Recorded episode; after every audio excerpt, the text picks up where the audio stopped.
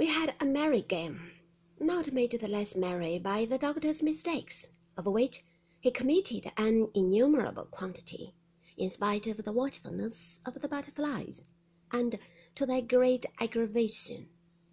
Mrs. Strong had declined to play on the ground of not feeling very well, and her cousin Maldon had excused himself because he had some packing to do.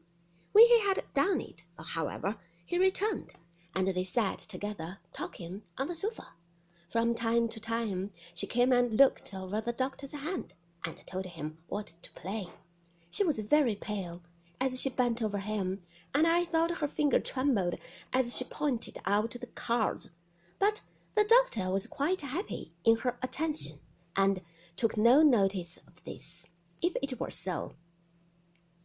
At supper we were hardly so gay Everyone appeared to feel that a parting of that sort was an awkward thing, and that the nearer it approached, the more awkward it was.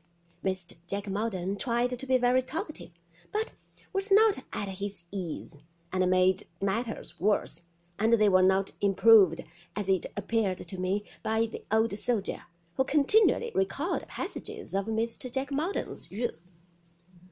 The doctor, however, who felt, I'm sure, that he was making everybody happy, was well pleased, and had no suspicion but that we were all at the utmost height of enjoyment. Annie, my dear, said he, looking at his watch and filling his glass, it is past your cousin Jack's time, and we must not detain him, since time and tide, both concerned in this case, wait for no man. Mr. Jack Maldon, you have a long voyage, and a strange country before you, but many men have had both, and many men will have both to the end of time.